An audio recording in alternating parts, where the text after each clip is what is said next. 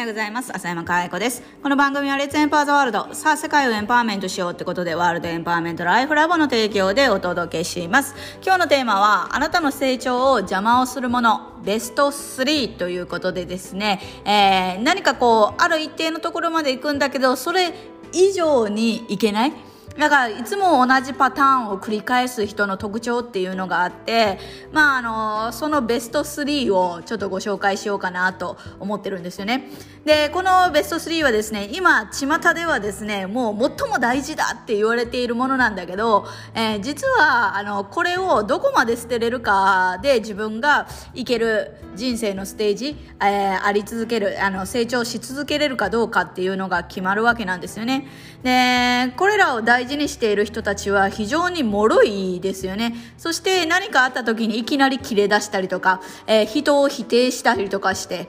えー、自分を守ろうとしたりとかするんですよね。で、まあ、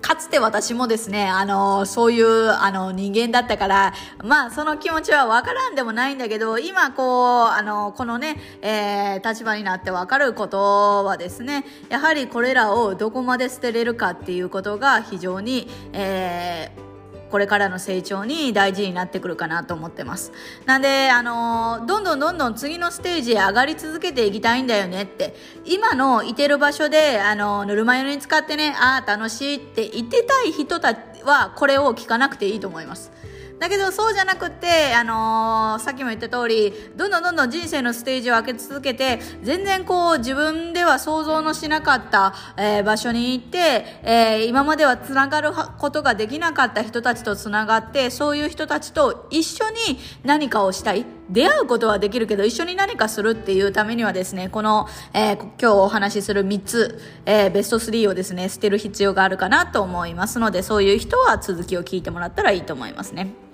じゃあ早速ですね、えー、成長の邪魔をしているもの、第3位が何かです。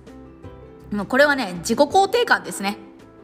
もう自己肯定感はもうさっさと、なんだろうね、満たしてしまえというか、うん、自己肯定感って何かっていうと、まあ自分は大丈夫とか、えー、自分には価値があるとか、自分自身に満足できている、自分の存在意義みたいな感じですよね。だからこう、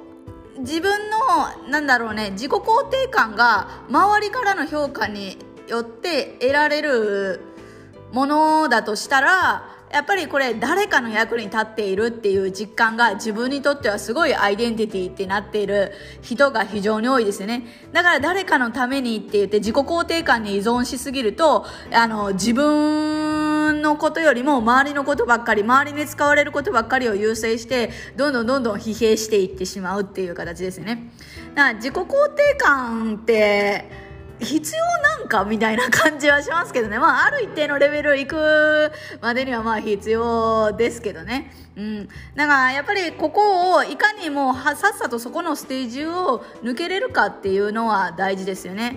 で、ベスト2が何かって2番目が何かっていうと自己重要感です。うん。自己重要感はね、非常に、あのー、まあ、自己肯定感と密接な関係にあると言えるかもしれないんですけど、自己重要感ほどめんどくさいものはないですね。まあ、この自己重要感の中には承認欲求も入りますよね。周りから認められたいっていうね。で、周りから認められたい、認められたい、認められたいっていう人は、どれだけ周りに褒められても絶対満足しないんですよね。だから自分で自分の、えー、満たせてない人が周りから満たされるかっていうと絶対そうじゃないんですよね。だからこそ自己重要感は非常にめんどくさいですね。うん。だから自分が自分に対して下す評価が自己重要感だと思うので、うん、こんなものをさっさと自分で満たしてしまえばいいんじゃないって。だから誰かにもう自己重要感を満たしてもらおうっていうこと時点で、まあもう人生うまくいかなくて当然だよねって厳しい言い方をしたら思いますよね。うん、自己重要感は捨てるっていうかもうさっさと自分で満たしてもうそれ以外は捨ててしまったらいいんじゃないのかっていうのが私の考えですね。そして自己重要感が低い人がめちゃくちゃ持ってるのが最後ベストワンですね、えー、プライドですねプライドってプライドがあるっていうのはいいことにね、あの、言われてますけど、ある一定のレベルまではねって感じですよね。やっぱりなんかこう自分も周りもよくあろうそして自分だだけをじゃなくって周りの人たちにも、えー、何か自分がねあの貢献していって社会にも貢献していこうと思うとプライドが、あのー、邪魔になる段階っていうのがありますね。もうプライドとかなんかこうそういうのは言ってられない状態っていうのがあるわけですよ。それをなんかこう捨てないと次のステージに上がれなくって、まあ例えば年収とかもそうだし、すし、付き合う相手とかもそうかもしれませんし、なんかこう自分が今までこう苦手手って思ってると私はこれをやらないって思っててもこれをやらないとダメな時もあるしうんなんかこうこういうプライドとかにこうがんじがらめにされちゃって何か新しいものを生み出せないっていう人は非常に多いですよね。あ私はこれまでにこれであの成功してきたから、